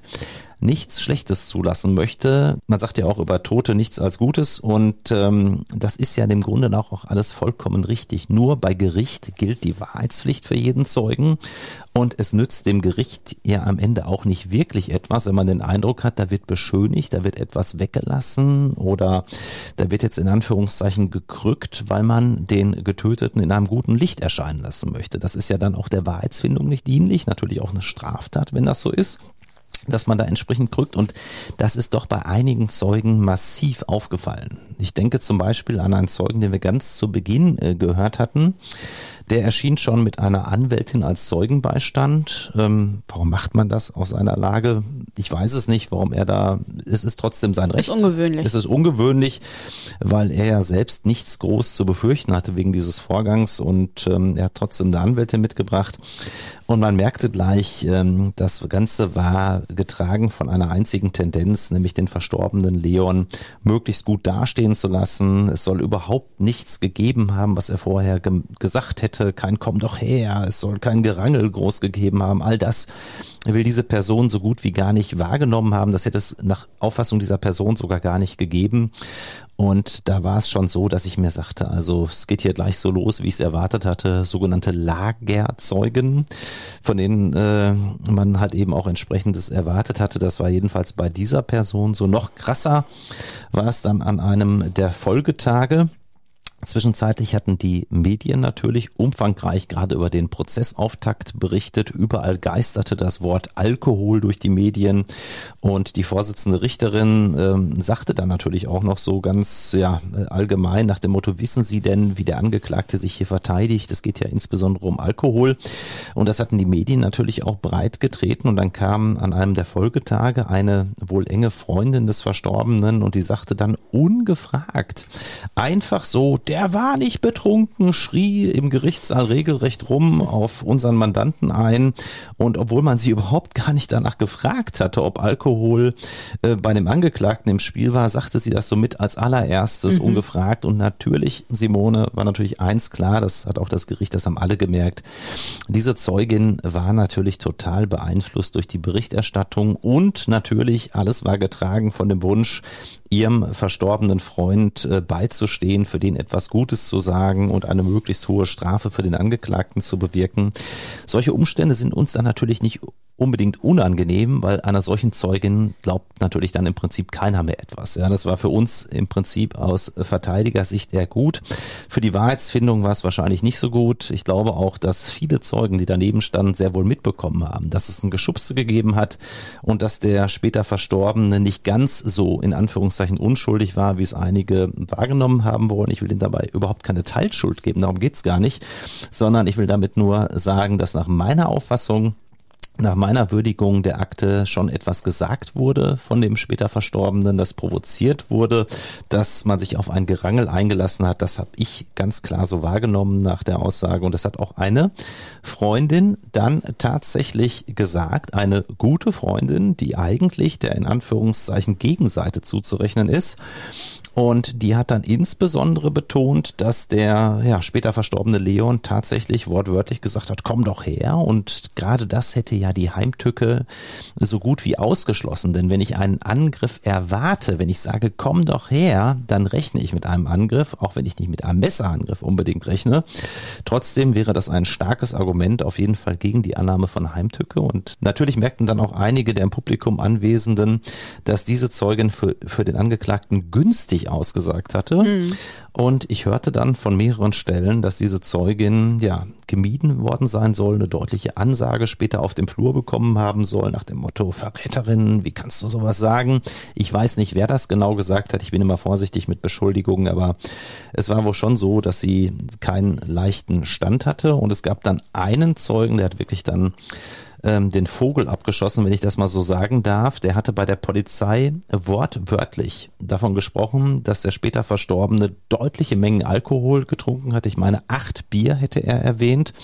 Und er hatte auch davon gesprochen, dass der später Verstorbene äh, Betäubungsmittel zu sich äh, genommen hat oder des Öfteren mal konsumiert hat. Tatsächlich hat man bei dem Verstorbenen im Blut auch Betäubungsmittel gefunden. Und ähm, er wurde dann unter anderem von meinem Vater und mir befragt und ähm, das war schon also wirklich eine krasse Falschaussage in meinen Augen, wo er dann äh, wirklich darauf beharrte, so etwas nie bei der Polizei gesagt zu haben. Ich habe hm. mal gefragt, das hat dann die Polizeibeamtin sich ausgedacht. Ähm, und auch noch genau acht Bier. Ähm, alles entstammt dann angeblich der Fantasie der Polizeibeamtin. Er hätte so etwas nie gesagt. Mhm. Das wäre frei erfunden und er wollte davon abrücken. Der äh, später Verstorbene hätte nach seiner Kenntnis überhaupt nichts getrunken, würde auch überhaupt keine Betäubungs Betäubungsmittel nehmen. Also es war schon dreist. Ja, normalerweise werden bei solchen Zeugen dann auch Strafverfahren wegen falscher uneidlicher Aussage eingeleitet. Ich glaube aber, dass es hier einen gewissen Bonus gab, weil man natürlich gesagt hat, Mensch, der ist schon hart getroffen. Das sehe ich genauso, dass er hart getroffen ist durch den Tod seines guten Freundes. Dass man das allerdings als Freibrief dafür nimmt, dass jemand lügen darf, das Gericht so ankrücken darf, dafür habe ich ehrlich gesagt kein Verständnis, ähm, dass jemand äh, gewisse, ja, dass man ihn etwas anders an anfasst, auch als Zeugen. Wir haben die Zeugen auch nicht so hart befragt, wie wir es eigentlich bei anderen Fällen machen, ähm, wo es halt eben nicht so viel Leid und Trauer gibt. Aber da muss man sagen, hört mein Verständnis auf. Und äh, ja, nach meinem Kenntnisstand hat die Staatsanwaltschaft auch kein Strafverfahren gegen diesen Zeugen eingeleitet. Bei anderen Zeugen, ja, wo es dann darum geht, dass für den Angeklagten ausgesagt wird, da ist die Staatsanwaltschaft oftmals sehr, sehr schnell dabei, Strafverfahren wegen falscher, uneidlicher Aussage einzuleiten. Und da misst man dann mit zweierlei Maß und das halte ich für ungerecht. Du und dein Vater, ihr wolltet ja unter anderem das Thema Alkohol bei Eugen ins Spiel bringen. Auf diesen Aspekt wurden die Videoaufnahmen ja auch unter anderem untersucht. Wir haben vorhin Timur gehört, der gesagt hat, dass man auf den Aufnahmen schon deutlich gesehen habe, dass er und sein Bruder geschwankt seien. Inwieweit spielte das eurer Meinung nach denn eine Rolle? Also man muss erstmal eins sagen, der Alkohol, auch die Vorsitzende mhm. Richterin meinte ja, der Alkohol wäre unsere in Anführungszeichen Strategie. Mhm. Wir wollten auf den Paragraphen 21 Strafgesetzbuch hinaus verminderte Schuldfähigkeit mhm. und so dann auf Rechtsfolgenseite auch bei einer Verurteilung wegen Mordes dann auf 11, 12, 13 Jahre, was auch immer kommen. Das ist in der Form nicht ganz richtig. Ja, natürlich haben wir die Alkoholmengen angegeben Klar. und natürlich wollten wir auch im Optimalfall eine solche verminderte Schuldfähigkeit erzielen. Aber unsere Strategie war ja viel, viel umfangreicher. Ja, es ging ja insbesondere auch darum, dass wir den Tötungsvorsatz auch schon in Frage gestellt haben und gesagt haben, es gab hier einen einzigen Stich praktisch aus dem Nichts und völlig grundlos. Ähm, rechnet da wirklich jemand damit und nimmt es auch billigend in Kauf, dann jemanden umzubringen, nur weil man da zu Boden äh, fällt und möglicherweise vorher entsprechend geschubst und angegangen wird, ähm, das haben wir für eher fernliegend gehalten, auch wenn der Stich natürlich tragischerweise tödlich war. Und wir haben natürlich auch weitere Punkte thematisiert. Insbesondere ging es uns auch darum, dass die Heimtücke die ganze Zeit ja das zunächst dominierende Mordmerkmal war, laut der Anklage das einzige, das wurde dann später noch verändert. Aber ähm, wir haben unseren Fokus nicht ausschließlich auf den Alkohol gelegt, sondern insbesondere auch darauf, dass man sagt, selbst wenn man jetzt einen Tötungsvorsatz annehmen würde, dann aber kommt allenfalls ein Totschlag in Frage, weil nämlich keine Heimtücke vorliegt, denn, das hatte ich eben gesagt, wenn man ähm, jemandem offen gegenübertritt und der schon weiß, da droht gleich etwas, dann ist eine Heimtücke meines Erachtens eher fernliegend und gegebenenfalls auch ausgeschlossen. Und deshalb war für uns die eine Zeugin auch aus dem Lager des später Verstorbenen so wichtig, die sagte, dass der äh, Leon wortwörtlich gesagt hätte, komm doch her. Und ihr habt ja auch die beiden Zeugen ähm, aufgerufen gehabt, die du ja vorhin angesprochen hattest, die den Abend mit Timur und Eugen verbracht haben. Die sollten das wahrscheinlich auch nochmal alles ein bisschen Ab aus ihrer Sicht schildern. Absolut, ja. Und da ging es halt eben uns darum, natürlich wollten wir auch die Angaben über den Alkohol bestätigt haben. Und ich fand, die haben bis auf ein, zwei Kleinigkeiten, mhm. haben die sehr überzeugend ausgesagt. Insbesondere haben die die beiden Flachmänner, die wir ja eben in der Einlassung gehört hatten, als mhm. Angaben von Eugen, nicht bestätigt. Die haben gesagt, wissen wir nichts von, okay. kann theoretisch sein, dass er noch was getrunken hat, aber haben wir nicht mitbekommen. Und wenn jetzt, was das Gericht dann später wohl mehr oder weniger angenommen hat, die beiden beeinflusst worden wären, eventuell von dem Bruder Timur, dann hätte doch nichts näher gelegen, als dass die beiden sagen, wir haben genau gesehen, zwei Flachmänner waren da noch im Spiel, mhm. die hätte auch noch getrunken, aber nein, das haben sie nicht getan. Und ähm, ich fand die Aussagen im Wesentlichen sehr, sehr überzeugend, muss ich sagen. Es gab ein, zwei komische Punkte, das haben wir auch ganz klar gesagt. Und ja, wir stellten dann halt eben Simone fest, dass das Ganze im Prinzip in eine sehr deutliche Richtung rutscht, nämlich in die, die ich auch äh, von Anfang an befürchtet hatte, nämlich dass man hier auf einer äh, auf einem Kurs war in Richtung Mord, Verurteilung zu einer lebenslangen Freiheitsstrafe, weil halt eben insbesondere, das war mein Eindruck, das Heiligtum Send hier im Raume stand und man wollte, so war mein Gefühl schon während des Prozesses, das jetzt auch entsprechend äh, deutlich werden lassen. Das ist mir insbesondere dann, Simone, aufgefallen, als auf Empfehlung des einen Opferanwaltes, des Nebenklagevertreters, das Gericht noch einen sehr, sehr deutlichen Hinweis an einem der Prozesstage erteilt hatte. Mhm. Da ging es nämlich darum, dass äh, wir jetzt dann mittlerweile nach Auffassung beziehungsweise nach Hinweis des Gerichtes nicht mehr nur unbedingt ein Mordmerkmal, nämlich dass der Heimtücke hatten durch den Messerstich, sondern jetzt auch noch sonstige niedrige Beweggründe, das ist ein weiteres Mordmerkmal, ins Spiel kamen. Und ähm, natürlich heißt das nicht, dass das Gericht zwingend deshalb verurteilt, wenn es einen solchen Hinweis erteilt, aber wie dieser Hinweis abgefasst war. Ähm, ich fasse es mal kurz zusammen. Es war mhm. vernichtend. Es hörte sich wirklich so an, als wenn hier jemand ähm, den anderen umgebracht hätte und das stand auch sinngemäß so in diesem Hinweis drin, weil er sich über die Abwesenheit seiner Freundin so unheimlich geärgert hätte. Ähm, die war in Amsterdam, weil er sich über seine Abschiebung so ärgern würde und weil er sich so wahnsinnig geärgert hätte, weil bei dem Sturz äh, vor dem Stich seine Kleidung dreckig geworden sei. Und mhm. dieses Motivbündel aus diesen drei Punkten könnte dann so der Hinweis wiederum das Mordmerkmal der niedrigen Beweggründe begründen. Äh, wann nimmt man das an? Allgemein gibt es die Definition, dass es halt eben ja Umstände sind, die auf sittlich tiefster Stufe stehen. Also so das, was jeder absolut verächtlich findet, der wo man sagt, geht überhaupt gar nicht mhm. äh, aus nichtigem Anlass und ähm, tja, und dann diese Hinweise. Ich muss dir ganz ehrlich sagen, mit einem solchen Hinweis hätte ich nicht gerechnet. Ich fand, das war völlig an den Haaren herbeigezogen. Und ich bin mir auch ganz sicher, dass äh, unser Mandant niemals diese Tötungshandlung deshalb begangen hat, weil er sich über die Abwesenheit seiner Freundin geärgert hat. Er hat auch niemals deshalb hier jemanden umgebracht, weil er unterschwellig an seine drohende Abschiebung gedacht hat. Das war völlig konstruiert, an mhm. den Haaren herbeigezogen. Und natürlich mag er sich geärgert haben, weil er da dreckig war. Äh, an seiner Kleidung.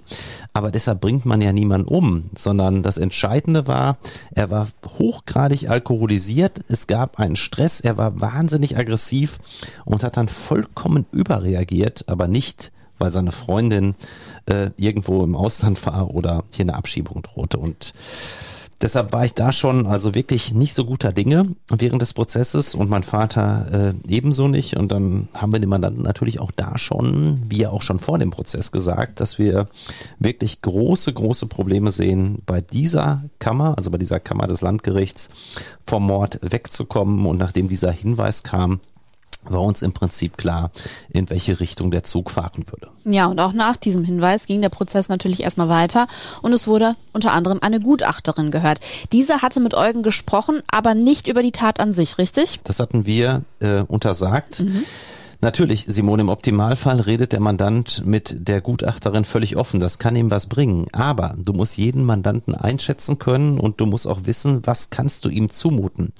Und wenn mein Vater und ich es gestattet hätten, diesen jungen Mandanten, der so ja unter Strom stand und äh, unerfahren ist und unsicher auch ist natürlich, äh, reden zu lassen, dann hätte er sich unter Umständen um Kopf und Kragen geredet und äh, es wäre gar nicht auszumalen gewesen, ähm, was dabei hätte rauskommen müssen. Und deshalb haben wir ihm natürlich gesagt, du schweigst und deshalb hat er nur über seine Person, über sein Leben mit der Gutachterin gesprochen mhm.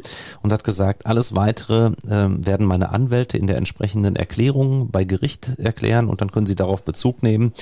Und ähm, da bin ich auch nach wie vor froh, dass wir das so gemacht haben.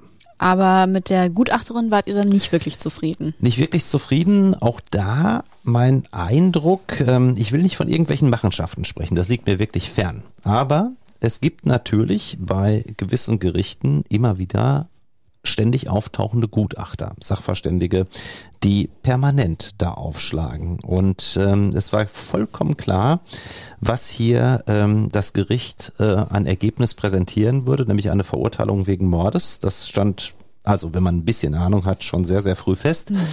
Und dann ist es eine Gutachterin, die jetzt möglicherweise dem Mandanten, und das hätte man eigentlich machen müssen bei der Erklärung, die wir abgegeben haben und auch der Beweisaufnahme, wie ich sie wahrgenommen habe, eine verminderte Schuldfähigkeit attestiert. Und dann hätte man natürlich auch bei einer Verurteilung wegen Mordes ja maximal eine zeitlich begrenzte Freiheitsstrafe ausurteilen können, von also maximal 15 Jahren. Mit lebenslang wäre nichts gewesen.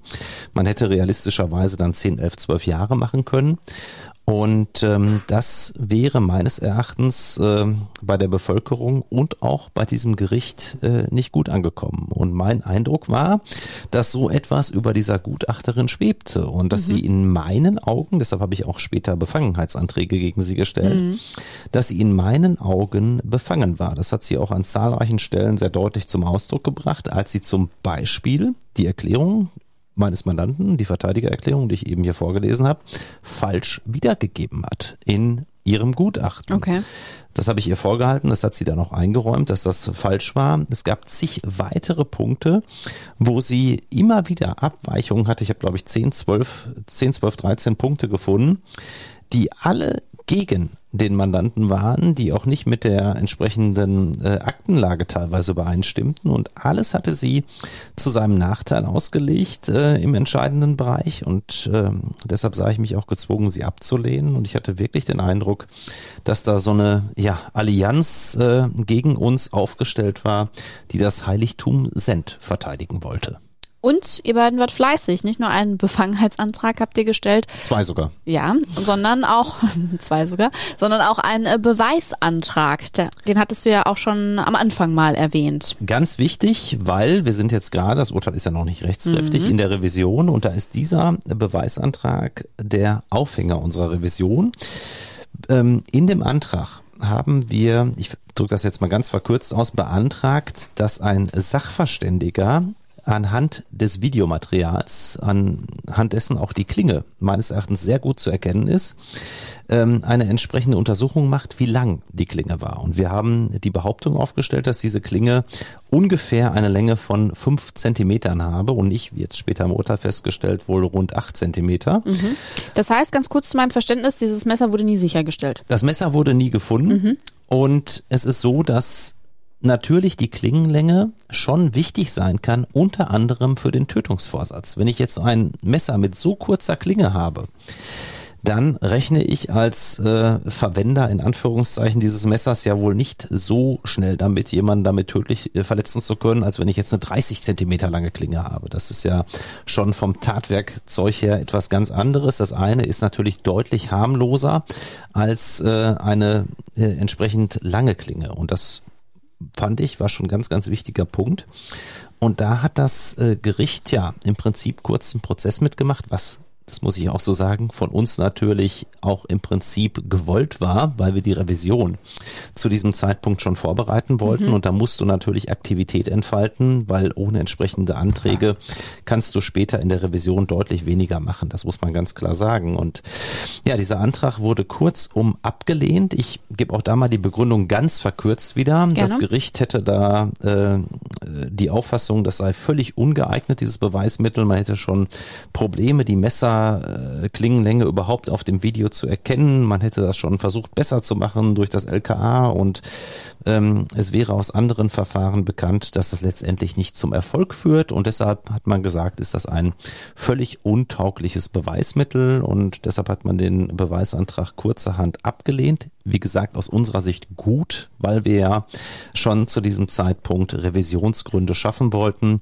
Wenn man dem Antrag nachgeht, kannst du es natürlich hinterher in der Revision nicht mehr rügen, dass mhm. er abgelehnt wurde.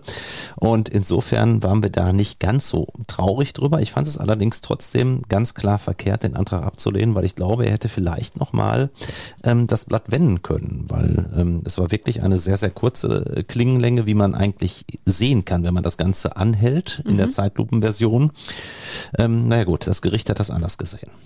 Also ich sag's dir ganz ehrlich, am Ende bin ich ja Laie, das ist ja klar. Aber ich kann schon verstehen, warum für viele das augenscheinlich glasklar ist. Da ist einer aggressiv auf einer Kirmes, er geht auf jemanden los, packt ihn und sticht auf den Brustkorb ein.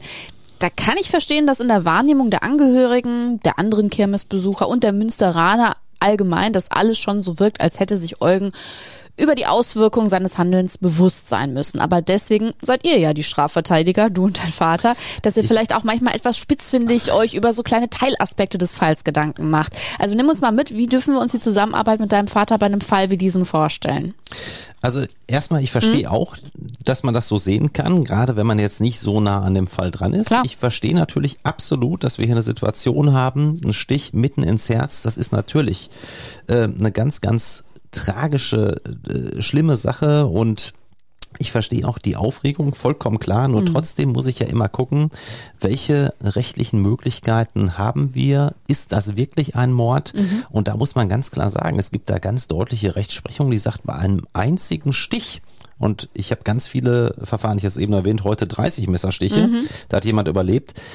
Äh, in denen es zig Stiche mehr gibt. Und wenn da nur ein Stich vorliegt, muss ich schon die Frage stellen, wollte da wirklich jemand den anderen umbringen? Und rechne ich bei einem Stich schon damit, dass ich den anderen umbringe? Und war das auch wirklich so gewollt, dass das hier mitten ins Herz geht? Weil es war sehr spontan. Und was hat der Alkohol auch mit demjenigen mhm. gemacht? Also ich finde, das sind schon wichtige Argumente. Ja, und äh, die Zusammenarbeit mit meinem Vater sah dann so aus, dass wir gemeinsam beispielsweise bei diesem Beweisantrag auf Einholung eines Sachverständigengutachtens zur Klingenlänge gemeinsam in der Kantine oben im siebten Stockwerk des Landgerichts saßen bei Kaffee beziehungsweise Tee und Wasser und uns dann gegenseitig natürlich äh, ja entsprechend äh, unter äh, ausgetauscht haben, was wir alles in dem Antrag drin haben wollten.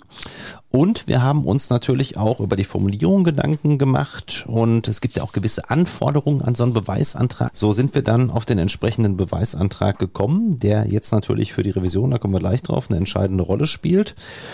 Und ich muss sagen, das ist schon toll, ähm, gerade bei so einer ja, gewichtigen Beweiserhebung wie hier, die im Raum stand, die ja alles entscheiden kann in einem solchen Verfahren, dann einen solchen Profi wie mein Vater dabei zu haben. Natürlich kann ich das auch alleine machen, aber das ist schon, dann muss ich sagen, also da hat es auch Sinn gemacht, so zwei zu verteidigen, ähm, weil du dich einfach austauscht und jeder kann sich ja mal vertun, jeder kann insbesondere auch mal etwas übersehen und dann und ich glaube, das habe ich nicht nur ich als äh, positiv wahrgenommen, sondern glaube ich auch mein Vater, haben wir uns auch offen darüber ausgetauscht, dass es doch wirklich äh, stark ist, hier mal zusammen zu verteidigen, wobei, das darf ich auch dann mal sagen, tatsächlich er dann an der einen oder anderen Stelle den Vater hat raushängen lassen, obwohl er das hier so in der Kanzlei sonst nicht mehr so macht, hatte ich ja eben schon erwähnt, ähm, nach dem Motto, jetzt bist du ein bisschen zu hart an die Zeugen rangegangen, durfte mhm. ich mir zum Beispiel zwischen zwischendurch mal anhören.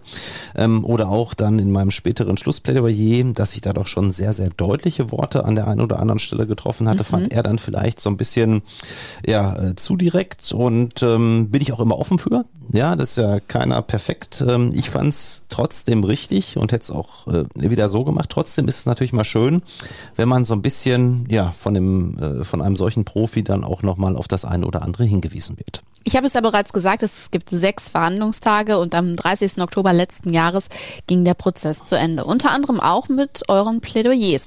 Wie haben dein Vater und du euch denn das aufgeteilt? Du hast es ja gerade schon ein bisschen angesprochen. Ja, ähm, auch da so, dass er im Prinzip die ganze Rechtsprechung des Bundesgerichtshofs, insbesondere auch zu Tötungen mit einem einzigen Messerstich mhm. aufbereitet hat, insbesondere auch die ganzen Entscheidungen zur Heimtücke, wenn jemand nicht von hinten kommt, sondern aus ja, äh, offenem Visier sozusagen zusticht hat unheimlich viel dazu gemacht und äh, mein Schwerpunkt war wirklich, ähm, ich will jetzt nicht sagen weniger juristisch, sondern er war etwas emotionaler. Ich habe natürlich insbesondere auch versucht, auf diesen äh, Sendmalus, wie wir ihn wahrgenommen haben, hinzuweisen.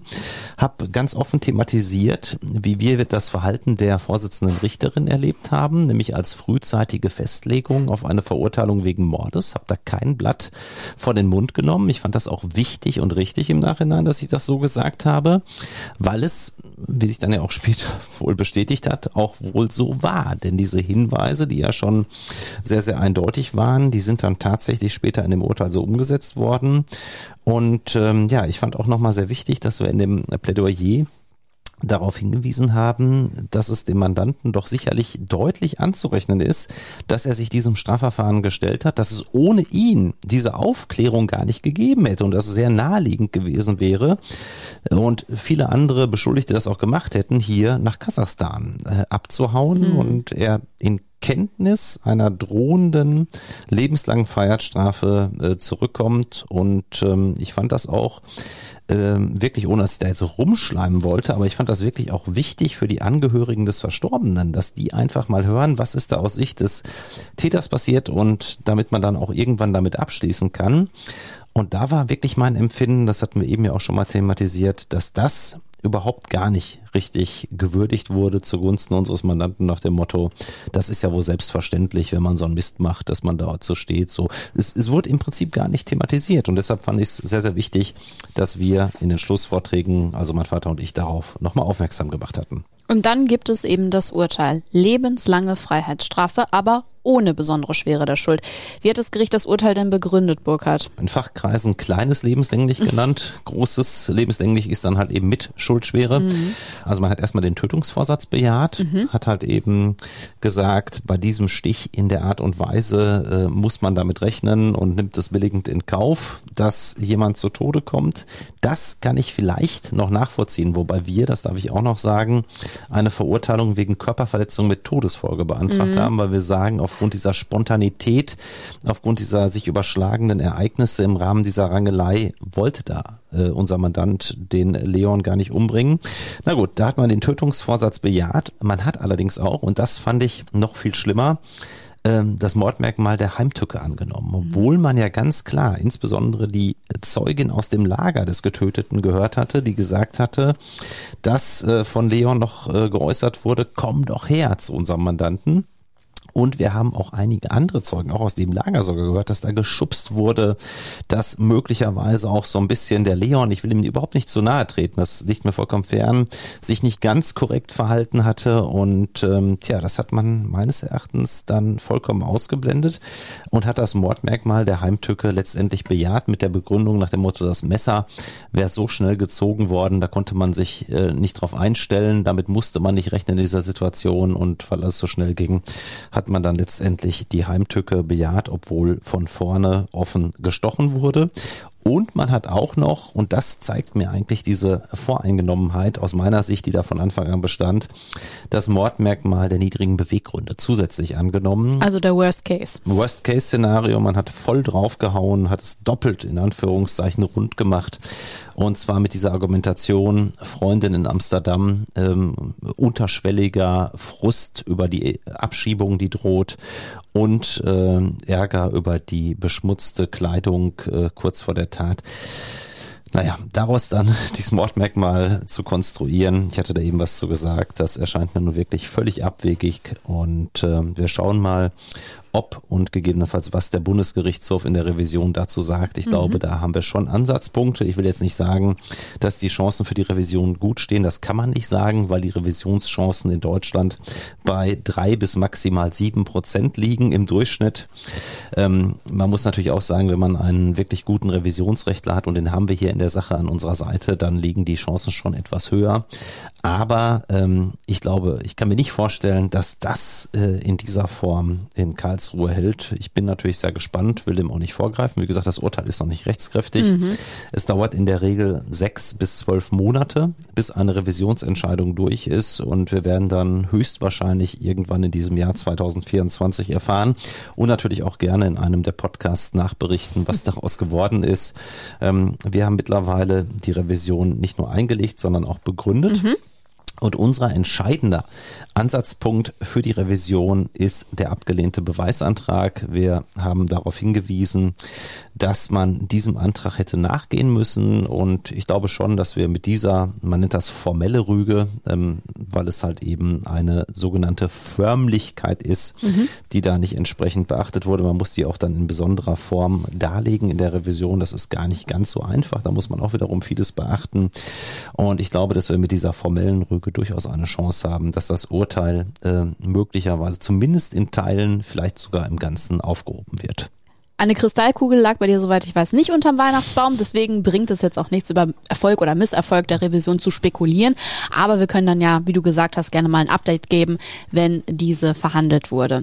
Lass uns zum Schluss der Akte noch auf Eugens Bruder Timur zurückkommen. Ihn haben wir nämlich auch gefragt, was er über die Haft seines Bruders sagen kann. Dort befindet er sich ja logischerweise nach wie vor. Also ich besuche ihn regelmäßig. Ich lasse natürlich seiner Freundin den Vorrang ne, weil ich als großer Bruder, ich kann auch mal ein bisschen zurücktreten, so, die, die lieben sich deswegen. Ähm, aber ich besuche ihn regelmäßig und ihm geht's halt, ja, haft entsprechend gut. Er kommt einigermaßen mit allem klar und alles gut. Seinen kleinen Bruder dort zu sehen ist sehr, sehr hart, aber ich kann jedem nur ans Herz legen, steht hinter eurer Familie und tut alles für eure Familie. Was definitiv klar ist, Eugen wird abgeschoben. Das stand ja bereits vor dem Prozess fest. Die Frage ist mit dem aktuellen Verfahren und der Revision nur, wann wird er abgeschoben? Auch Timur hat sich damit bereits auseinandergesetzt. Ich werde voraussichtlich mit meinem kleinen Bruder nach Kasachstan ziehen. Also ich werde ihn da auf jeden Fall nicht alleine lassen. Das ist meine Familie und ich stehe 100% hinter meiner Familie. Ja, zum Hintergrund kann man vielleicht noch Folgendes sagen. Ähm, wenn das Urteil so bleiben sollte, mhm. unsere Revision also keinen Erfolg haben sollte, dann wäre es so, dass ähm, unser Mandant Eugen nach zehn Jahren ausgewiesen und abgeschoben mhm. wird. Da müsste er also insgesamt natürlich unter Anrechnung der jetzt schon erlittenen Untersuchungshaft zehn Jahre hier hinter Gittern verbringen. Mhm. Denn, das wissen viele nicht, wenn man lebenslänglich hat, bedeutet das bei der Abschiebung in der Regel zehn Jahre, okay. die man absitzt. Ansonsten äh, bedeutet es in der Regel, auch da gibt es natürlich Ausnahmen, Halbstrafe. Das heißt, hätte man jetzt eine Verurteilung wegen Körperverletzung mit Todesfolge oder auch wegen Totschlags zu, sagen wir mal, zehn Jahren bekommen, dann hätte das bedeutet, dass er nach fünf Jahren in der Regel hätte abgeschoben mhm. werden müssen, also schon einige Jahre weniger. Und insofern macht es für unser Mandanten natürlich auch Sinn, in die Revision zu gehen. Wir kämpfen hier also schon um einige Jahre, die im Raume stehen, wenn es uns gelingen sollte, das durchzubekommen. Wenn nicht, ist er halt eben spätestens nach zehn Jahren in Kasachstan. Und wir kämpfen darum, dass er früher nach Kasachstan kommt. Ja, wie gesagt, ich würde mich sehr freuen, wenn du uns da bei dem Fall noch weiter auf dem Laufenden halten würdest, Burkhard, wie es äh, weitergeht, ob die sehr Revision gerne. durchgeht und was dann eventuell entschieden wird. Damit waren wir heute schon in einer super aktuellen Akte von dir ganz tief drin. Gehen wir zu einer noch neueren. Welche Akte liegt denn da gerade auf deinem Schreibtisch oben auf? Ja, wir machen ja auch immer einiges äh, bei Social Media und tatsächlich haben wir auch sehr, sehr viele Mandanten, die in dem Bereich sehr bekannt sind. Und ich habe jetzt ganz frisch angenommen, den Fall eines äh, TikTokers und auch bei Instagram hat er, glaube ich, auch 400.000 Follower. Der mhm. heißt Jaluse, wenn ich das richtig ausspreche. ähm, ein Mitglied der sogenannten Remo-Familie und ähm, er hat da halt eben im Internet viel gemacht. Unter anderem dann, so habe ich das jedenfalls verstanden, ein Spendenaufruf für einen Obdachlosen, der in seinen Videos teilweise eine Rolle spielte. Mhm. Und jetzt steht im Raum, dass er möglicherweise roundabout 40.000 Euro Spendengelder nicht diesem Obdachlosen hat zukommen lassen, wie es wohl angekündigt war, sondern angeblich die in die eigene Tasche gesteckt hätte. Deshalb wird wohl gegen ihn äh, wegen Betruges, möglicherweise auch noch wegen anderer Delikte ermittelt. Das Mandat habe ich ganz frisch angenommen haben da gestern schon mal ein erstes Statement zu äh, abgegeben, einfach nur vor dem Hintergrund, weil es natürlich mittlerweile so ist. Ähm, erst war er der ganz gefeierte Star äh, bei Social Media und jetzt ist er der ganz große Boomer, natürlich nicht für alle, aber doch schon für viele, bekommt nicht nur Beleidigungen, sondern auch Morddrohungen. Und da ist es dann, finde ich, auch mal wichtig, mal deutlich darauf hinzuweisen, unabhängig davon, was da wirklich passiert ist. Das mhm, mhm, wird die Staatsanwaltschaft zu klären haben, vielleicht auch ein Gericht später, vielleicht wird das Verfahren auch eingestellt. Einfach mal darauf hinzuweisen, dass hier die Unschuldsvermutung gilt und man erst einmal schauen muss, was dabei rauskommt. Das ist ja wirklich eine Unsitte, die ich immer wieder heute feststelle, dass gerade bei Social Media ganz, ganz viele ähm, sich ihr Urteil bilden über Strafverfahren, obwohl sie gar keine Ahnung haben, mhm. sondern einfach so ein Gefühl und waren dann auch teilweise die Kommentare äh, unter dem, dem Video, was wir da gepostet hatten, der guckt schon so schuldig und sowas und ähm, das mag man ja meinen, aber dann zu sagen, der hat das gemacht und dann noch denjenigen mit dem Tode zu bedrohen, also das halte ich schon für sehr, sehr problematisch. Das geht zu weit, ja. Genau, ja, und jeder mag seine Meinung haben, da bin ich auch absoluter Fan von, nur ähm, die Unschuldsvermutung dann so mit Füßen zu treten, das geht nicht. Ja, und das ist jetzt jedenfalls eine der Akten, die gerade ganz oben auf meinem Tisch liegt und die natürlich auch eine gewisse Relevanz hat, wo einiges an Arbeit auf mich zukommt. Und eventuell, Simone, werden wir auch diese Akte irgendwann mal hier im Podcast beleuchten. Wir schauen schauen mal. Spannend.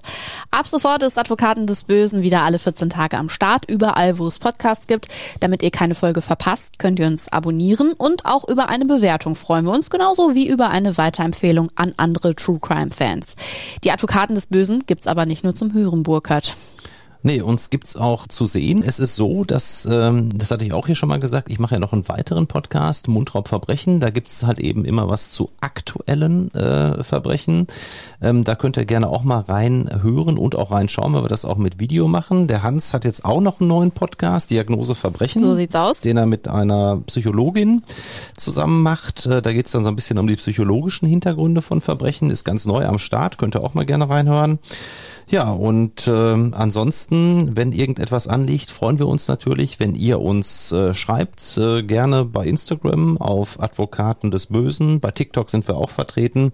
Wir müssen ganz offen zugeben, wir können da nicht ganz so oft schauen, ähm, weil bei uns so viel los ist. Aber wir freuen uns wirklich über Feedback und versuchen das auch wirklich weitestgehend zu beantworten und äh, halten euch da natürlich auch über weitere Entwicklung auf dem Laufenden. So ist es. Und damit seid ihr, glaube ich, rundum versorgt. Und dann bleibt mir nur die Verabschiedung, Burkhard. Bis zur nächsten Akte und tschüss. Tschüss.